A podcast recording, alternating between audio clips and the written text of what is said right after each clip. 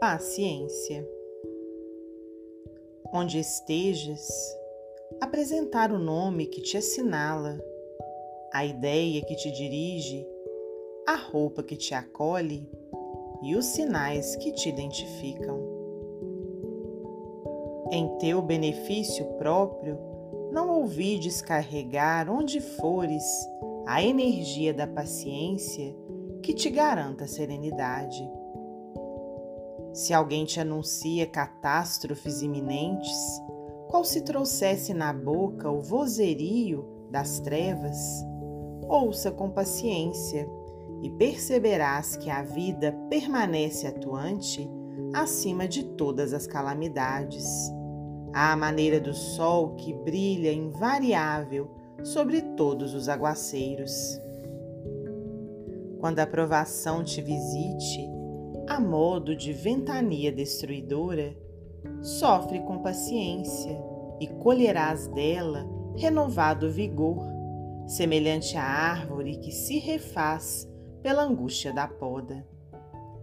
Diante do golpe que te alcança as fibras mais íntimas, suporta com paciência as dores do reajuste e cicatrizarão valorosamente as chagas do coração, conquistando os louros da experiência. Padeces inesperada injúria dos entes amados que te devem carinho. No entanto, passa por eles com paciência e, amanhã, ser-te-ão mais afeiçoados e mais amigos. Tolera a deserção de companheiros queridos que te deixam nas mãos o sacrifício de duras tarefas acumuladas.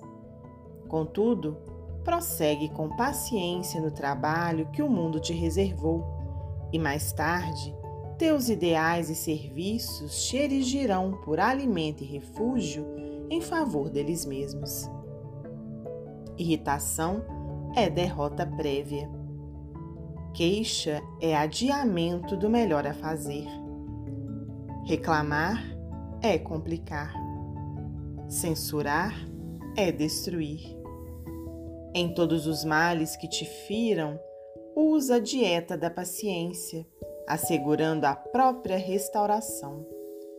Em toda vez que sejamos induzidos a condenar alguém por essa ou aquela falta, inventariemos nossas próprias fraquezas e reconheceremos de pronto que nos encontramos de pé em virtude da paciência inexaurível de Deus. Emmanuel, psicografia de Francisco Cândido Xavier, do livro Ideal Espírita.